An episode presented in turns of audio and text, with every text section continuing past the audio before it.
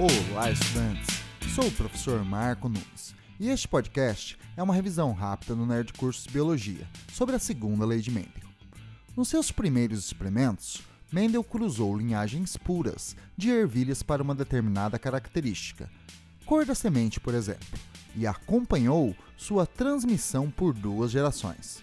Nesse tipo de experimento, a transmissão da característica era determinada por um gene em duas formas alélicas diferentes, localizadas em um par de cromossomos homólogos, tratando-se de um caso de monohibridismo. Em uma segunda etapa da sua pesquisa, Mendel estudou a transmissão de duas características simultaneamente, cor das ervilhas e forma das ervilhas, por exemplo, ao longo de duas gerações.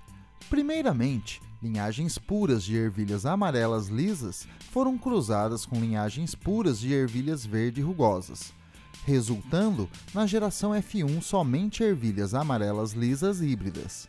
As ervilhas híbridas foram cruzadas entre si, resultando na geração F2 em ervilhas amarelas lisas, amarelas rugosas, verdes lisas e verdes rugosas.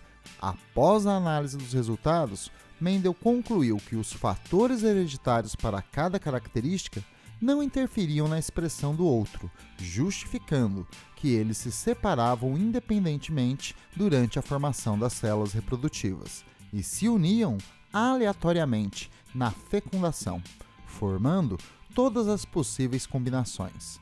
Unindo os conhecimentos mendelianos com os da citogenética do século XX, Hoje se sabe que os dois genes condicionantes das cores e formas das sementes das ervilhas estão localizados em diferentes pares de cromossomos homólogos, que se segregam independentemente durante a meiose que forma as células reprodutivas. Por isto, é um caso de dihibridismo, que ficou conhecido como a segunda lei de Mendel. Bom, é isto aí.